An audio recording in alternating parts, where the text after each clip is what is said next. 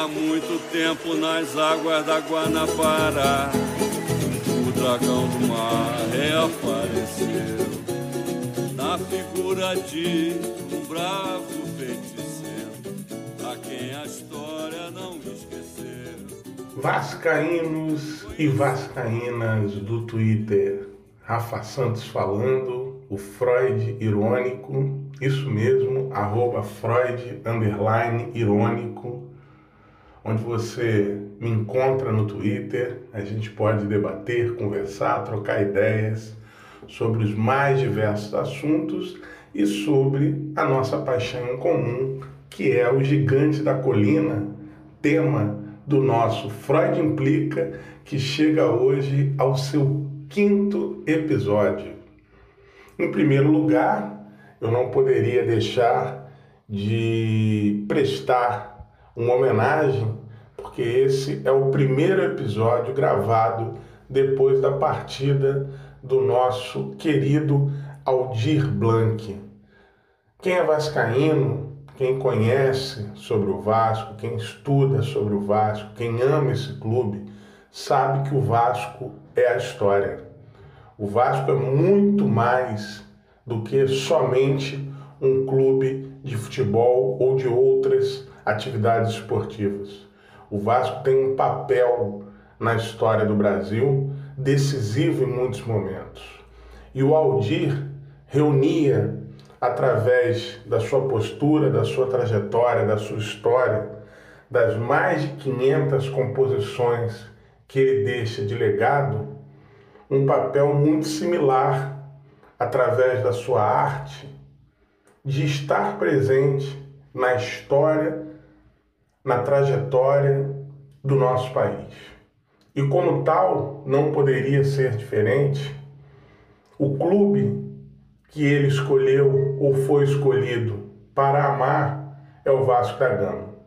É um clube que traz consigo essa representatividade, que traz junto aos seus símbolos essa participação na história e Aldir, sem sombra de dúvida, vai deixar muita saudade, principalmente no momento como esse em que nós vivemos, em que as suas letras, as suas composições são ainda mais relevantes, mais importantes, e fica para nós que somos seus seguidores a esperança equilibrista, ciente de que o show, de que a luta de que a esperança, essas têm que continuar o seu caminho.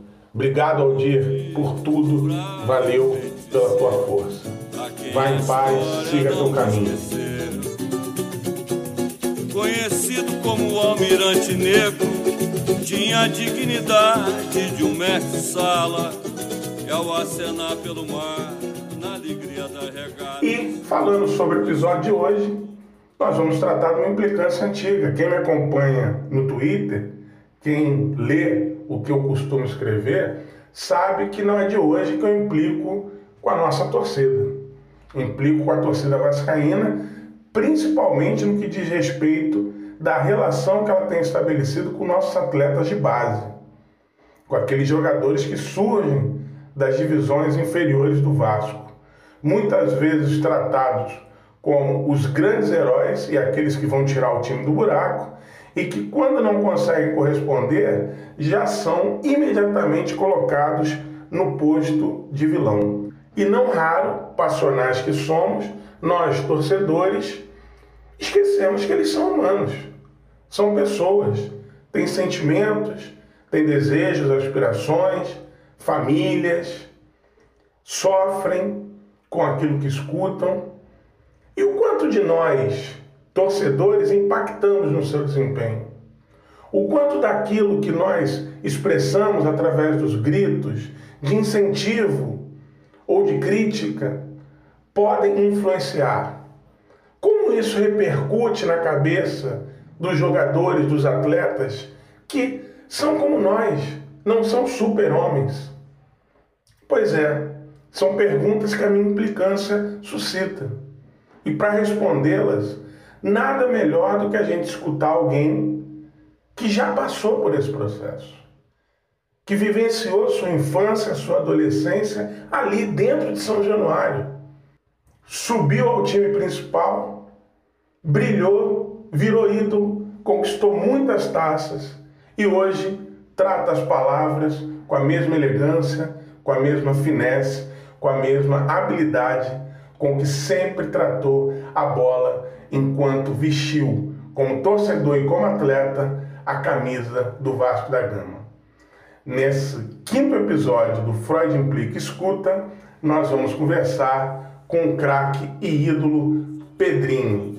Vem com a gente, tem muita conversa boa, muita implicância e muito debate no programa de hoje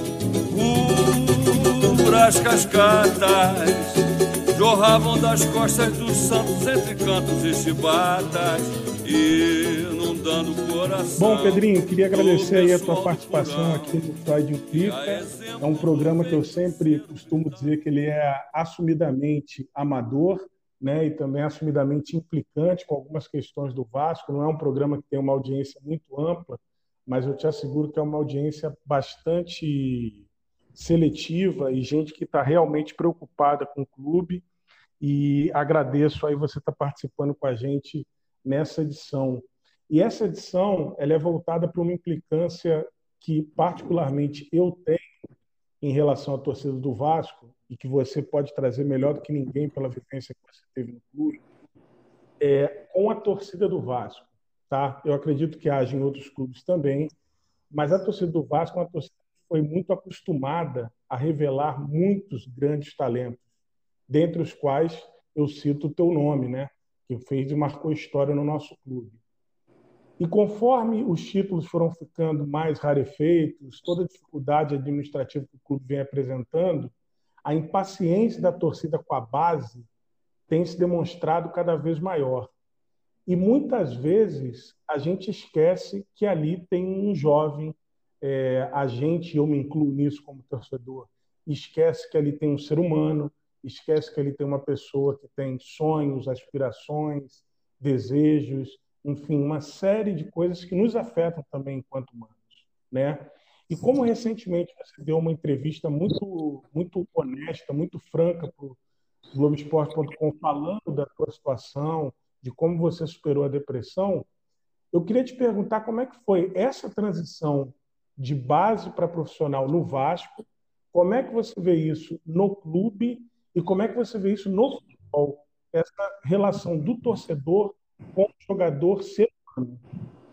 Rafa, é, primeiro é um prazer estar participando. Cara, na minha visão, tudo depende da forma com que a gente vai comunicar. Eu vou te dar um exemplo.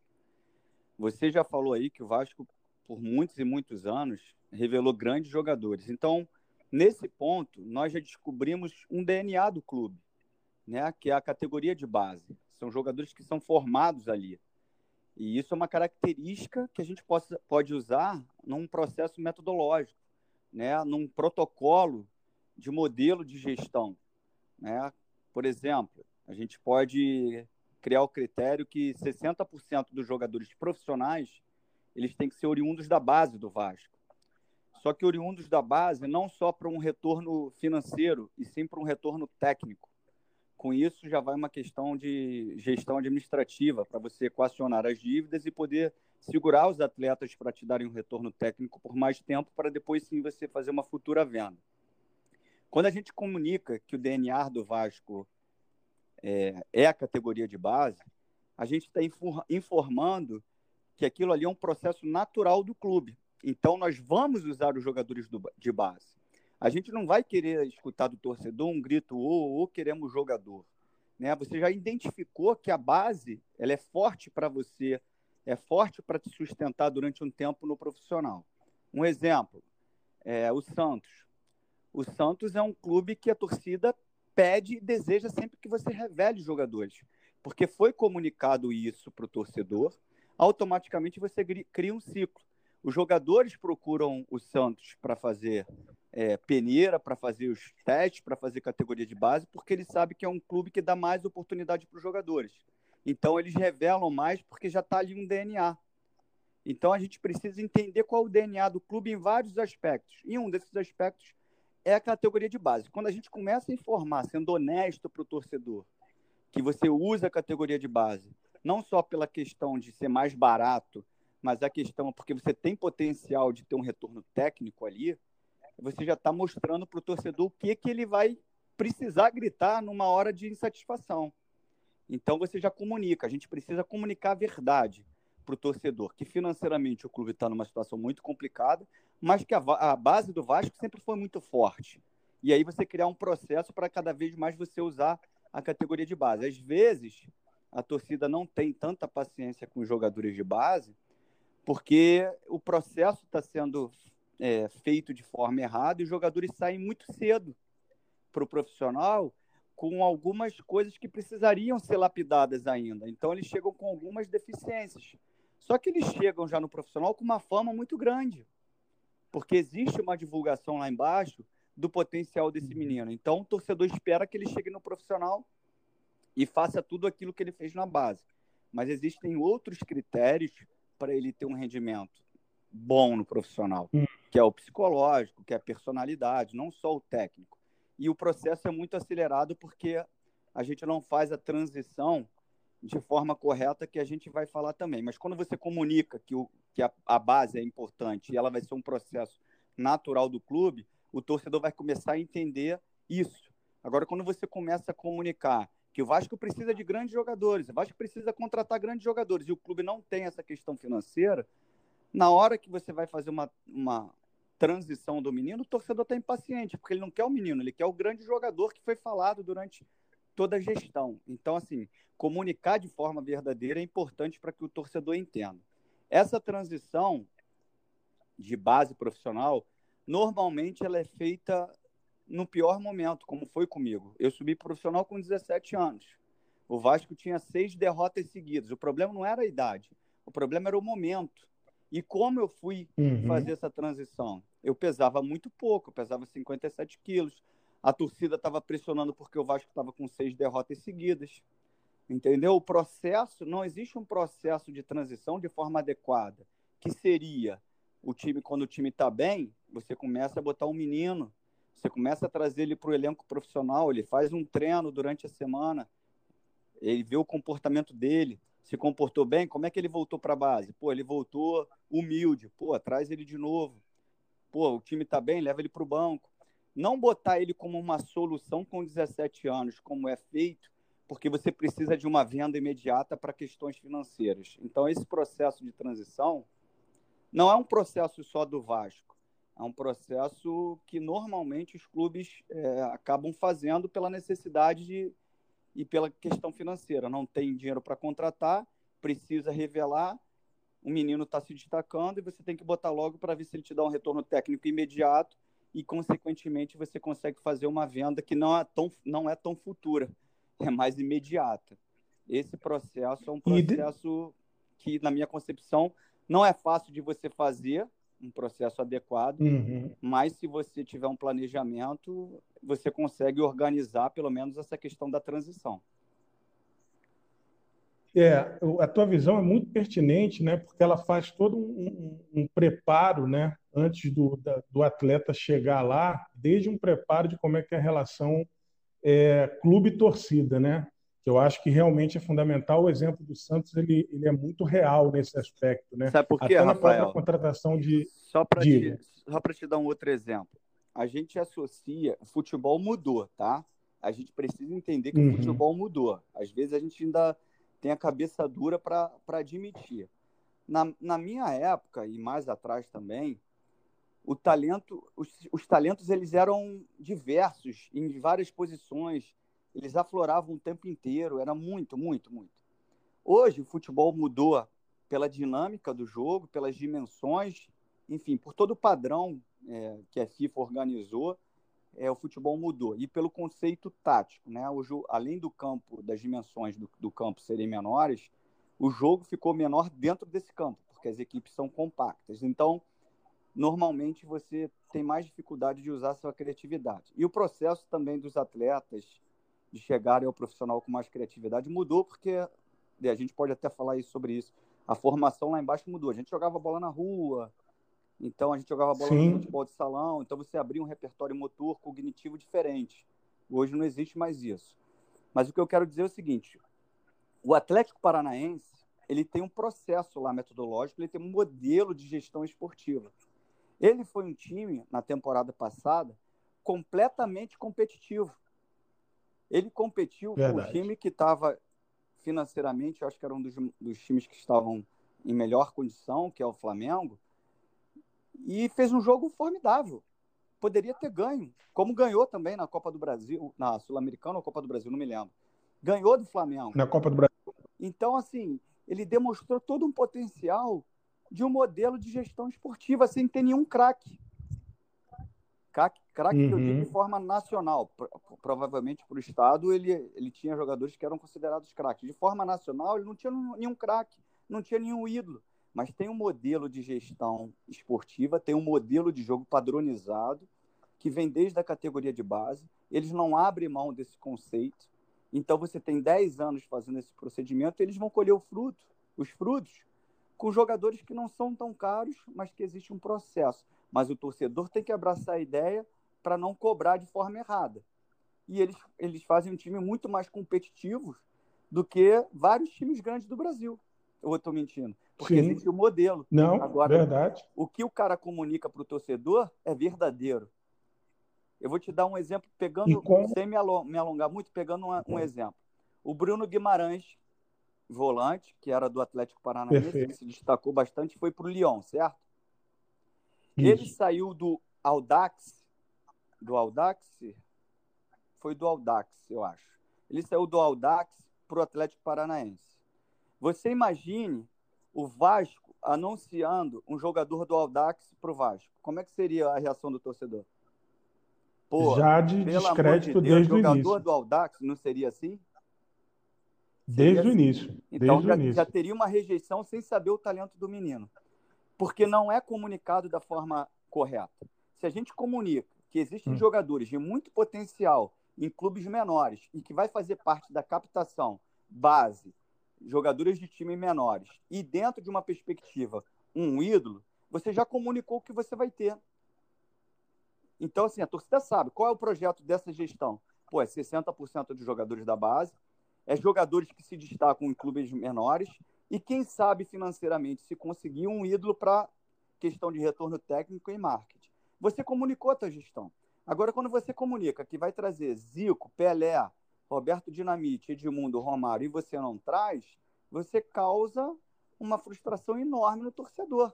Então a cobrança. E que vai pesar naquela molecada que está surgindo, Exatamente. né? Que na hora que está em campo, aquela Exatamente. molecada vai carregar nas costas. Né? Primeiro é você acreditar no, no, modelo que você tem de gestão, ser verdadeiro na tua comunicação e botar em prática aquilo que você falou durante todo o processo de gestão. Né?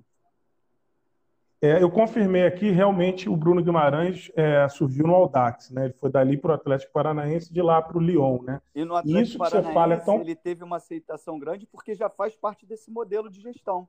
Usar já a base e contratar jogadores que se destacam em clubes menores num, num cenário em que o Atlético Paranaense, que é um clube que não tem a história, por exemplo, que o Vasco tem, mas que recentemente, por exemplo, se ventilou a possibilidade do Atlético Paranaense adquirir o Marrone, que é uma das joias da base do Vasco e que vem sofrendo esse ano, por exemplo, uma forte implicância da torcida e que poderia ir para um clube que tem todo esse modelo administrativo e talvez é, levar um da categoria do Marrone, que talvez precise de fato ser lapidado em alguns pontos, mas que, que faz parte de um clube que, que infelizmente não está com, com essa gestão administrativa tão sólida como é o caso do Vasco hoje. Né? Ô, Rafa, e a, a, gestão ela pode ser flexível. O teu modelo ele pode ser flexível. Você tem ali aspectos, princípios que você é, não abre mão, mas algumas coisas você pode ser flexível. O Atlético Paranaense, ele é até muito firme nas suas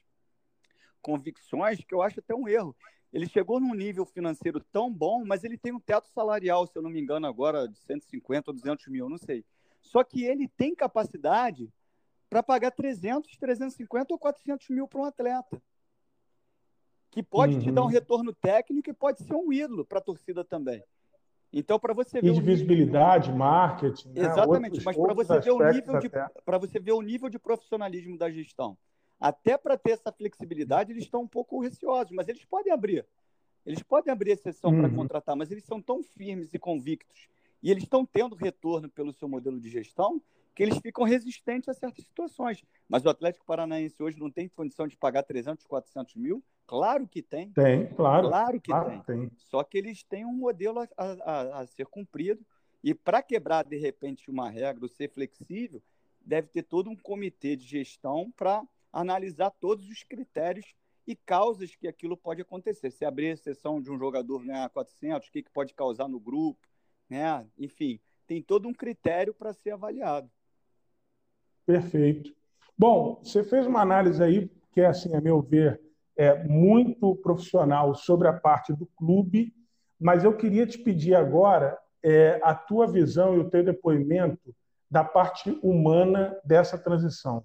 É, considerando, inclusive, um ponto que você levantou da mudança do futebol da tua época para agora, porque, por exemplo, é, eu lembro quando você surgiu no futebol, é, que era muito diferente do que é hoje, em que, por exemplo, eu acompanho a base do Vasco assistindo Copa São Paulo de Futebol Júnior, Copa Ipiranga de Futebol Júnior, Campeonato Brasileiro Sub-20, é, Copa do Brasil Sub-20, Libertadores Sub-20, Sul-Americana Sub-20. Esses atletas que até então eram desconhecidos, ou então lá atrás a gente via nas preliminares das partidas principais no Campeonato Carioca, quando tinha o Campeonato Carioca de Juniores e tal, hoje eles já estão na televisão e já estão disputando, já estão sendo considerados craques, enfim, já estão aí dando entrevistas, e eu imagino que isso tenha e cause algum impacto nessas pessoas, né? Quando eu vou a, a, a jogos de futebol, e aí você fica à vontade se você não quiser é, entrar em nomes particulares, mas, por exemplo, eu tenho um exemplo específico que eu falo muito com meu filho que me acompanha é, em São Januário, que é o Ribamar, que é o atacante do Vasco. Sempre que ele entra, ele é muito criticado. E eu acho que, de fato, ele tem algumas questões técnicas que talvez não ele não seja um atleta de um nível competitivo que o Vasco demandaria. Mas ele é um cara mega esforçado, ele corre o tempo inteiro, nunca desiste de uma jogada. Às vezes você nota que ele tentou fazer o certo, só que faltou a técnica, faltou um detalhe, faltou alguma coisa e o cara é super criticado, super xingado. Eu fico imaginando como é que é a cabeça dessa pessoa trabalhar com tanta gente o tempo inteiro ali falando de você, comentando sobre você, dizendo de você, você lê jornal, vê o que comentam, mídias sociais hoje. Como é que é isso para a pessoa, para o jogador? O que, que você poderia dizer para nós, torcedores, que insensatamente, apaixonadamente, o tempo inteiro ficamos falando dessas pessoas que são jogadores, cara? Rafael, é, vamos lá. É, vou te dar um exemplo bem claro é, para ficar assim bem entendido de uma forma bem popular. Vou pegar uma profissão qualquer, tá? Vamos pegar um preparador uhum. físico, um personal trainer de academia que seja muito bom, certo? Aí uhum. vamos botar 10 pessoas em volta dele quando ele estiver dando uma aula para um aluno e as 10 e ele vai estar tá fazendo tudo certo na aula, tá? Vamos dizer que ele esteja fazendo a aula que ele acha que é normal, que é certo. E a gente fica ali as 10 pessoas atrás dele. Você é ruim. Você está fazendo exercício errado. Pô, você vai machucar teu aluno. Nossa, você não sabe nada. Você está atrasado na metodologia de treinamento. Pô, você se formou mesmo? Pô, não é possível. Você não pode dar aula nessa academia. Você é muito fraco. Você acha vamos dizer que ele seja um, um, um fera. Na, na, você acha que o desempenho dele naquela aula vai ser bom? Não tem como. Não tem como, porque a nossa cabeça, puxando ainda para esse assunto, quando não sei se você faz exercício, é, quando a gente faz exercício e a gente, a nossa cabeça para antes do corpo. Por exemplo, você quer fazer 10 uhum. repetições, uhum. a tua cabeça faz, quando chega no 7, fala assim, ai, tá bom, tá bom. Só que você tem força para fazer os 10. Só que a tua cabeça para antes. Então a nossa cabeça, ela manda. Só que tem uma coisa no futebol que as pessoas não, não conseguem assimilar é, a mente ela influencia diretamente na mecânica do, do jogador. Você com confiança, você tem muito mais qualidade no seu movimento do que sem confiança. Às vezes, com confiança, você faz até o movimento errado, mas você está acreditando, acreditando tanto em você que mesmo com o movimento errado, você, dá, você faz a execução certa. Porque está tudo dando certo. O que eu acho com relação uhum. ao Ribamar é que ele já entra com a confiança muito lá embaixo. Não vou, não vou entrar no nível técnico dele, se ele é nota 10 ou nota 6. Eu digo que se ele vai para um, vai um jogo e ele pode tentar uma jogada diferente, que ele está acreditando, de repente, pô, dá para eu driblar esse cara aqui. Ele não vai driblar. E se ele tentar driblar, ele vai perder. Aí ele começa a ser burocrático. Aí as pessoas falam assim: ah, mas e se, ele, se ele perde o xingamento, se ele é, e aí na próxima, na próxima jogada ele não tenta ver. Aí vai falar assim: se ele é profissional, ele tem que estar preparado para isso. Não! Eu estou falando agora como ex-atleta. Nenhum jogador hum. profissional está hum. preparado para isso. A gente não é treinado para ser xingado pela própria torcida. A mente humana ela tem um hum. poder hum. absurdo. Você já deve ter visto aí alguns testes, por exemplo, se você botar três copinhos de arroz, né, com água, um hum. longe do outro, e você passar por um e elogiar, passar pelo outro, verdade, e jogar todas as cargas negativas. Você é um arroz podre, você é ruim, você não serve e para o outro você desprezar, você não falar nada, aquele arroz que você elogia, ele dá aroma. O que você fala mal, uhum, ele verdade. o que você fala mal, ele, ele, ele estraga. E aquele que você despreza, ele apodrece de uma tal forma absurda. Então, para a gente ver qual o poder da palavra, qual o poder da comunicação, entendeu? Então, assim, só que isso é muito difícil de você implementar no futebol, porque a gente acha que futebol é aquele futebol antigo. Ah, que todo mundo é futebol é de homem, futebol é não sei o quê. Só que tem muitos outros aspectos que envolvem futebol e que a gente precisa comunicar para o torcedor, para ele começar a entender a forma que ele pode influenciar no jogo. A torcida tem todo o direito pela emoção é, e pela paixão de se, de se manifestar de forma negativa. Só que se ela torce para aquele time, ela dentro daqueles 90 minutos ou mais, ela tem que ser completamente positiva para dentro do campo. Porque imagine eu, Pedrinho, quando jogava, tentasse um drible e errasse e visse o torcedor tendo uma reação positiva. Caraca, eu ia falar o quê? Porra, beleza, agora eu vou atropelar o cara, vou driblar de novo. Agora imagine eu tentando uhum. um drible, um garoto, ou já entrar sendo criticado e a minha torcida vaiar psicologicamente é muito difícil uma reação positiva do atleta. Então, se a torcida soubesse que ela tem tanta influência no jogo, o comportamento, pelo menos, pelo menos durante o jogo, seria diferente. Aí as pessoas que vão escutar esse podcast, elas podem falar assim: ah, para, mas o Ribamar é isso, é impossível. Não, não é impossível. Vou dar um outro exemplo. O Jardel era melhor tecnicamente que o Ribamar?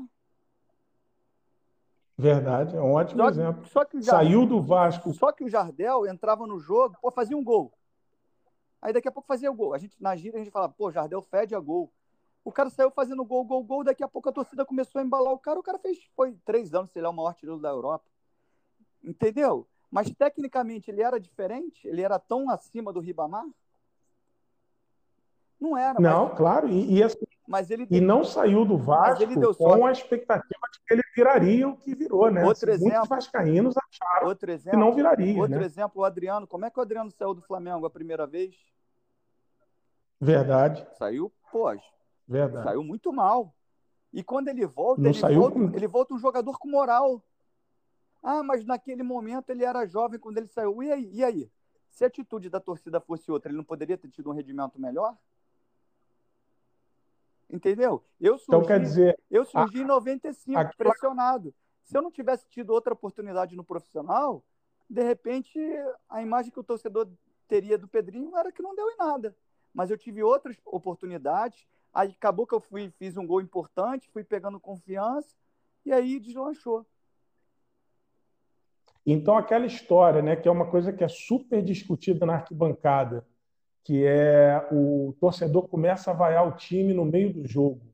Isso é amplamente discutido na arquibancada, né? E muita gente fala que não, não, não vai agora, pô, vamos apoiar. E, e há outras culturas de torcida sul-americana, por exemplo, é, como os argentinos, que passam o tempo inteiro torcendo a despeito do placar, de como é que está, é, isso de fato influencia para quem está ali dentro do campo. Né? Quer dizer, você está dizendo que isso verdadeiramente influencia quando o time percebe que pô, a torcida abandonou a gente. Diretamente. A torcida abandonou a gente. Não é nem questão de abandono, não, cara, que a torcida não abandona, é questão mesmo de assim, interferir no jogo. Eu sei que o torcedor ouvindo uhum. isso pode falar assim: ah, é impossível. Eu sei que às vezes é impossível, porque eu também já torci, eu já fiquei na arquibancada. Às vezes, e o, uhum. outro, o jogo visto lá de cima é diferente do jogo jogado lá embaixo. Hoje eu comento jogos, eu vejo lá de cima, as decisões que os atletas tomam, às vezes elas são totalmente diferentes da que eu tomaria, mas eu estou lá em cima. Eu estou vendo um espaço que o cara não é. vê. O torcedor na arquibancada, ele vê um espaço que o cara não vê. Entendeu? E ele quer uma velocidade lá de cima que o cara não vai ter lá embaixo. Pô, podia ter virado a bola antes. Mas no jogo, o cara tem que prestar atenção se tem alguém nas costas dele, ele tem que fazer o domínio certo. Não tem como. São coisas que não são compatíveis. Não dá para ter a mesma atitude do, com uma visão lá de cima e a visão do jogo. Então a interferência no jogo ela é muito importante pelo torcedor. Eu sei que é difícil, né, por todo o processo de às vezes já está muito tempo sofrendo com a equipe, já não tem mais paciência, mas numa questão mais racional, é, o torcedor percebendo que ele tem e a torcida do Vasco ela dá muitos exemplos, tá? Ela dá muitos exemplos, porque assim, uhum. o time já vem desacreditado há bastante tempo, ela enche o estádio, ela vai na questão do sócio torcedor, ela Lota. Então ela dá diversas manifestações de parceria com o time e com o clube. Entendeu? A torcida do Vasco, eu digo que é aquela mais fiel de todas. Uhum. Não é porque eu sou vascaíno, não. É porque ela já há muito tempo vem dando demonstrações de fidelidades absurdas. Então é uma questão da torcida geral esse e tá comportamento. E, e, que talvez tendo uma comunica... uma, uma visão mais clara, porque pelo menos é a minha visão como torcedor, né? a minha percepção como torcedor, é de que a gente não tem uma visão de quando tudo isso que está se dando com o Vasco há tantos anos vai começar a entrar no trilho, né? a, a, a caminhar certinho. Né? Mas talvez com uma visão de que, olha, esse ano nós estamos com um time menos competitivo, mas que vai fazer algo mais é, enfim, a gente precisa mais do apoio de vocês, da paciência. Rafael, vamos dar um ano exemplo. Que vem a gente vai melhorar mais vamos um pouquinho. dar um exemplo claro. Se você pergunta, eu vou perguntar para você, como vascaíno, tá? É, no início uhum. de janeiro eu pergunto para você, Rafael, o que que você espera que seu time vai brigar no Campeonato Brasileiro desse ano? O que que você me responderia? Ah, para mim eu falaria fugir do rebaixamento. Aí se um, tá se um gestor fala isso, como é que você, como torcedor, ia responder? E, ah, dizer que provavelmente que ele não poderia falar isso. Exatamente. Isso. Então, assim, é às vezes o torcedor ele gosta de ser, é, de ouvir coisas que vão é, criar uma, uma falsa esperança. E o torcedor do Vasco não uhum. pode ser criado por falsa esperança ele tem que ser criado é, com verdade. E só vai falar a verdade para o torcedor do Vasco quem ama o Vasco. E eu não preciso do Vasco para nada Perfeito. na minha vida, nada. Nada. Graças a Deus a minha vida está estabilizada. E mesmo se eu tivesse, se eu precisasse de algo do Vasco, eu nunca tiraria de forma ilegal do Vasco. Porque o Vasco é um, é um hum, grande claro. amor da minha vida, porque assim, só eu sei o que, que eu vivi lá dentro e foram 20 anos. Então começa a aparecer um monte de gente falando que conhece o Vasco. Mentira. É só você ver as redes sociais, só começou a falar de Vasco porque vai se candidatar. E aí começa a falar, ah, se não faz projeto gigante é porque não pensa do Vasco. Lógico que existem diversos projetos gigantes. Mas assim, não existe, não existe milagre. Existe profissionalismo. Não existe mágica, não existe né? mágica, existe, existe profissionalismo existe jogar a verdade para o torcedor, existe quitar as dívidas do clube, pagar os funcionários, pagar os atletas que estão lá, que não recebem e não reclamam de nada. E aí você começar a preparar o teu terreno para uma próxima gestão que de repente não vai ser nem a tua, vai ser de um outro, mas isso é amar o Vasco. Amar o Vasco é plantar uma semente para outro sentar na sombra, plantar uma árvore que outro vai sentar na sombra. Não é você que está tá fazendo a gestão esse ano que quer ganhar os louros de nossa, que gestão. Não, eu não estou nem aí para quem vai ganhar os louros. Eu quero que façam bem ao Vasco. E fazer bem ao Vasco hoje é comunicar a verdade. É você ter projetos que são é, palpáveis, né? que não são compatíveis com o que o Vasco pode, criar, pode, pode atingir. Para né? criar, é, é, fa fazer cosquinha, dar alegria para o torcedor, encher o torcedor de, de falsa esperança. Então, assim, o Vasco precisa de pessoas sérias e que, am que amam o Vasco realmente. Eu acho que isso tem muito do fator Flamengo, né? Assim, as pessoas querem que o Vasco imediatamente se torne é, de novo capaz de competir no nível que o Flamengo elevou o sarrafo do futebol. Mas belo exemplo, né? Só que belo exemplo é... que você deu. Quando o Bandeira hum. assumiu o Flamengo, você viu ele prometendo algo mirabolante ou ele, você, ele prometeu é, equacionar, equacionar os, a questão financeira do Flamengo? Você não viu ele prometendo. Equacionar a questão. É, exatamente. Você não viu ele prometendo. Vou trazer... Inclusive, união claro. interna, né? Assim, claro. mobilização interna. Ele foi o maior gestor, de gestão. Ele foi o maior gestor da história do Flamengo. Gostem ou não. Ah, mas Verdade. não teve resultado no campo. O resultado no campo era consequência. Se ele tivesse lá hoje, ele estaria colhendo os frutos que ele plantou. Então ele foi o maior uhum. gestor. Porque gestão, para mim, não é só título. Gestão é você deixar o, o clube zerado, limpo, com centro de treinamento, com estádio, com as dívidas pagas, com salário em dia, para daí outros, outros gestores poderem fazer um time forte, competitivo e ganhando títulos. Isso não quer dizer que aquele gestor que ganhou títulos ele foi, ele foi é, melhor para o seu clube do que aquele que, que preparou o terreno para esse ganhar. Porque, para mim, muito mais Exato. importante do que na questão de, de, que você falou do Flamengo, na história do Flamengo, para mim, o, o, Bandeira é muito mais importante do que o Landim. Ah, o Landim ganhou o brasileiro e a Libertadores. Problema. Se não fosse o Bandeira, ele não faria o time que fez. Então é simples. Não teria como. No Vasco é isso. A gente precisa arrumar a casa. E eu não quero saber quem vai ser o presidente que vai ganhar os títulos. Eu quero que o torcedor seja respeitado, tendo um clube correto com seus funcionários, honrando com seus compromissos tendo um estádio que a torcida possa chegar com conforto, não tendo que sentar numa arquibancada completamente quente, num sol de 40 graus, sabe? Sendo bem tratado o torcedor uhum. do Vasco, não sendo agredido, não sendo um território hostil, que o Vasco não é um território hostil. Ah, mas isso é para o adversário. Não, acabou isso, cara. Porque isso é, trans, é transferido para dentro do campo, para as arquibancadas. Sim, e a... isso, é, isso a gente viveu muito. E, e muitas vezes é, muitas vezes é hostil para o jogador, é hostil para os atletas, para os torcedores, porque mundo. muitos torcedores têm medo de ir a São Januário, é hostil para as torcedoras, porque o programa anterior a esse que eu gravo com você, ele é, foi, fei, é, foi feito com um coletivo de mulheres falando sobre a dificuldade que as mulheres têm para frequentar São Januário, como é difícil para uma torcedora mulher estar em São Januário, então, a, a, importância de modificar esse pensamento, Rafa, né, que a gente precisa ter para modificar. Eu cheguei no Vasco em 83, com 6 anos. Eu saí com 24 anos. Eu passava praticamente o dia inteiro dentro de São Januário. Meu pai é foi motorista de caminhão de lixo. É, eu vivi, eu conheço todos os funcionários, que, que, se tiverem alguns lá ainda da minha época, de UCEA, todos eles que cuidaram muito de mim durante muito tempo ali dentro. Então, aquilo ali, para mim, quando eu falo que é minha casa, não é porque eu passei um período, não. É porque eu passei a minha infância, adolescência e minha formação como homem. Então, assim, quase eu, uhum. eu vivia quase 10 horas por dia em São Januário. Então, assim, quando eu falo do Vasco, eu falo com muito amor, com muito conhecimento de causa do que acontece ali dentro. Sabe? Então, assim, o que me, o, o que me preocupa é que eu, com toda essa história, não estou falando de ídolo, não, de vivência, eu não sei como eu vou ser recebido quando entrar em dia de jogo lá hoje.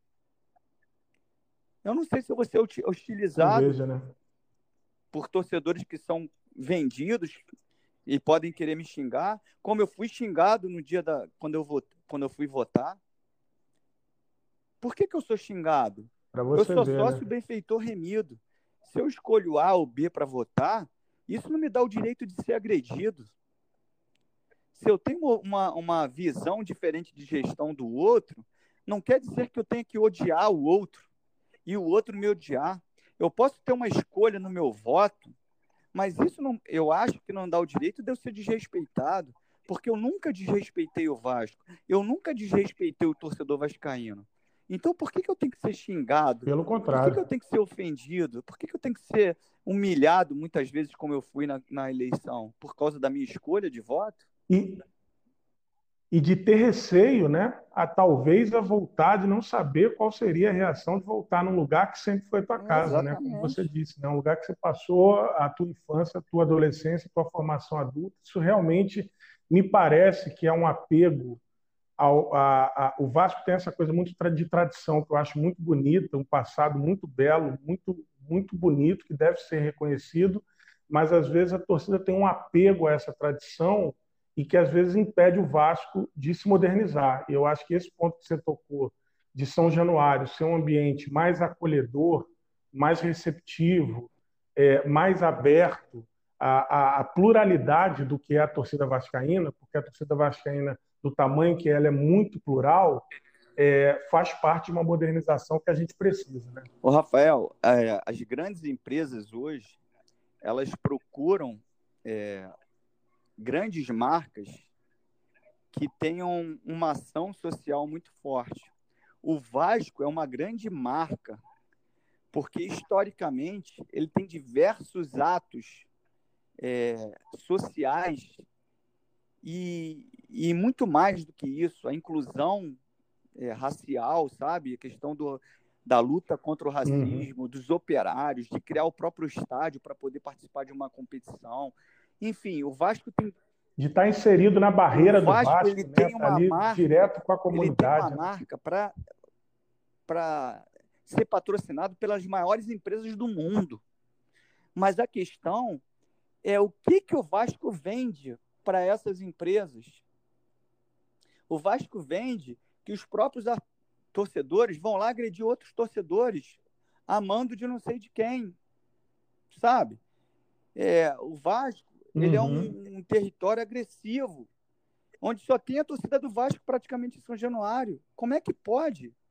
Só tem a torcida do Vasco no dia do jogo Alguém tem medo, e o né? Vasco é um ter... É a gente vai com medo. O Vasco não é isso. Um pai Vasco, tem medo de levar o filho, o Vasco por exemplo, conheci, de, de, ir no jogo. O Vasco que eu conheci é um Vasco de amor, de solidariedade, de ambiente gostoso, familiar. Esse é o Vasco que eu conheci, é o Vasco que eu quero. Eu não quero esse Vasco de soberba, Perfeito. de pessoas que se acham salvadores da pátria, que já deixaram claro muitas vezes que se não for ele, o Vasco acaba. E aí, quando percebe que o discurso é errado, agora se faz de bonzinho sabe? Ela vai, ele, vai, ele vai fazendo discurso uhum. de acordo com o que é necessário para estar lá, estar lá dentro, não com, com a essência dele. Então, ele fala uma as pessoas falam uma besteira e agora não, agora eu tenho que mudar porque eu falei errado, mas não é a essência dele, ele fala para agradar o torcedor, não é o que sai do coração.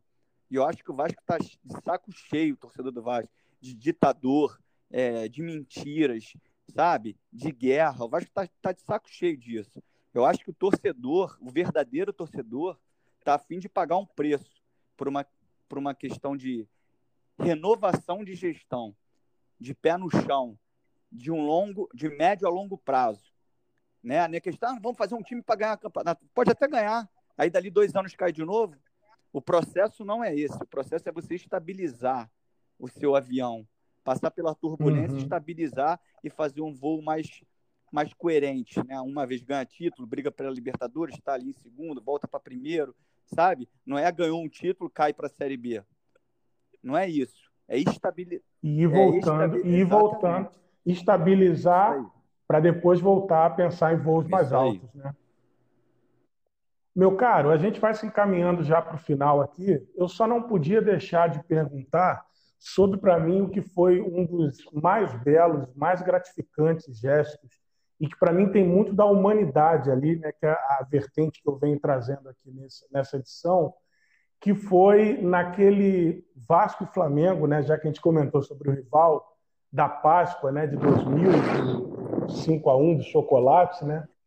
É, eu cheguei a comentar, a colocar isso no tweet, que talvez naquele jogo o Romário pudesse fazer 20 gols, mas para mim ele não conseguiria ter atingido a marca que você atingiu, porque você encarnou o torcedor vascaíno ali, né? Que você faz o gol, vai na torcida rival e faz todo o gesto que o torcedor quer fazer, né?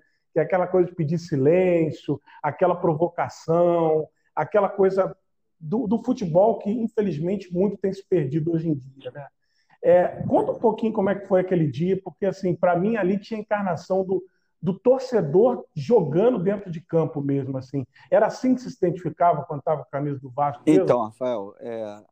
vamos por partes, assim. Por exemplo, eu, hoje eu estou na comunicação, você sabe, e eu não estou na comunicação para ser uhum. diferente de ninguém, né? Mas eu não vou, sim, eu não sim. vou com fluxo se eu não concordar com fluxo. E durante algum tempo eu escutei muitos comentários que são avessos, que eu sou avesso completamente. Por exemplo, ah, o jogador fez embaixadinha e estimulou a violência na arquibancada. Ah, o jogador mandou fez silêncio e estimulou a violência na arquibancada. É, o jogador não pode fazer isso. E por que, que eu posso escutar o jogo inteiro que eu sou podre, que eu sou bichado, o cara xinga minha mãe? Por que, que eu posso? Isso Entendi. não gera violência. Isso não gera reação humana. Uhum. Eu, dentro de campo, eu posso fazer o que eu quiser o árbitro está ali para coibir qualquer coisa que não seja dentro da regra. Se eu faço um gol e mando calar a boca, faço o sinal de silêncio, aquilo ali ou foi uma atitude porque eu quis ou foi consequência de algo. Quando eu jogo Vasco e Flamengo, eu sempre joguei muito diferente em termos de preparação de cabeça de jogo. Assim, eu encarnava porque eu sabia a consequência de um Vasco Flamengo por torcedor, porque eu sou torcedor. Então eu sabia se a gente ganhasse e sabia se a gente perdesse.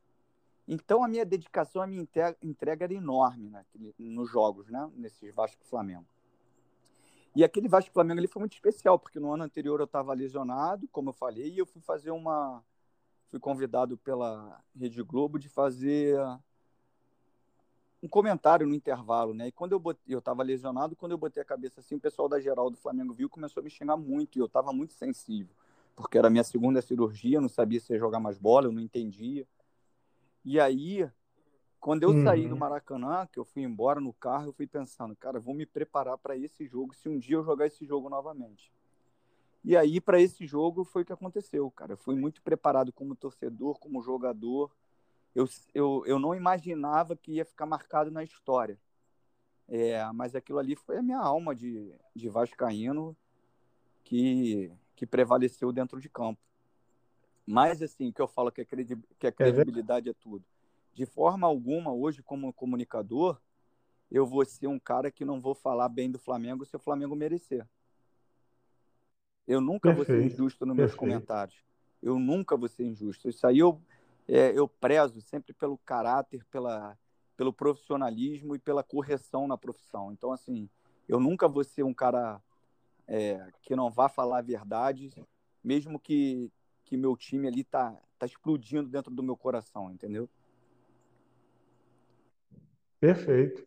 E assim, é, eu, eu acho muito bacana esse, esse teu depoimento, porque casa muito com muitas coisas que eu prego, e às vezes até me debato muito nas redes sociais.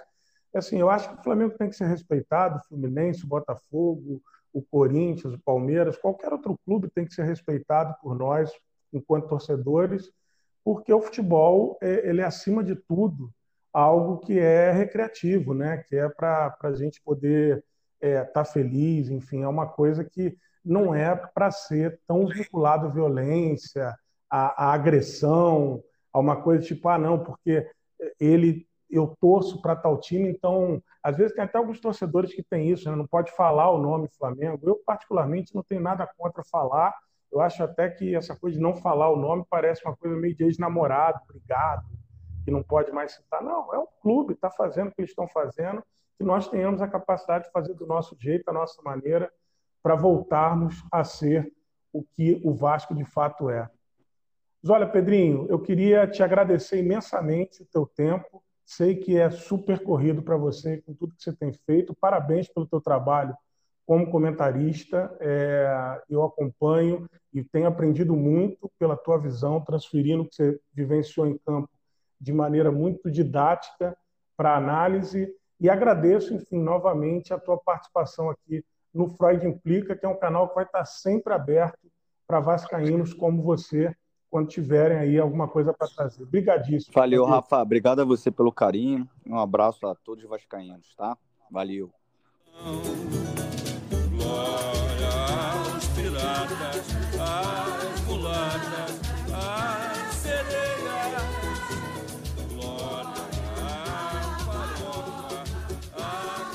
É isso, pessoal. Chegamos ao final. Uma conversa que a gente gostaria que se estendesse por muito mais tempo e certamente teríamos muito mais coisa para falar, mas que deixou verdadeiros ensinamentos, quer seja sobre a ótica de gestão, a ótica do atleta, a ótica humana, a ótica do comentarista, a ótica de alguém que torce, entende, confia e acredita no Vasco da Gama. Eu queria deixar mais uma vez registrado a minha gratidão ao Pedrinho, a sua perseverança, a sua persistência, a sua paciência a sua audiência. E peço para que se você não me siga, vai lá no arroba Freud underline irônico, pode me seguir, a gente debate sobre muitas coisas, vários assuntos, mas sobretudo sobre esse elo, essa paixão que nos une, que é o gigante da colina, que é o nosso querido e amado Vasco. Nós ficamos por aqui e nos vemos na próxima edição do Freud Implica Escuta com um novo convidado para a gente trazer novos temas e novas pautas que precisam ser debatidas sobre esse clube que a gente ama. Valeu pela sua audiência, valeu pela sua escuta e a gente se vê na próxima edição. Tchau, tchau, pessoal. Até lá. Glória a todas as lutas e glória. E através da nossa história, não esquecemos jamais. Sai o navegante negro que tem por monumento as pedras pisadas do cais, mas salve, salve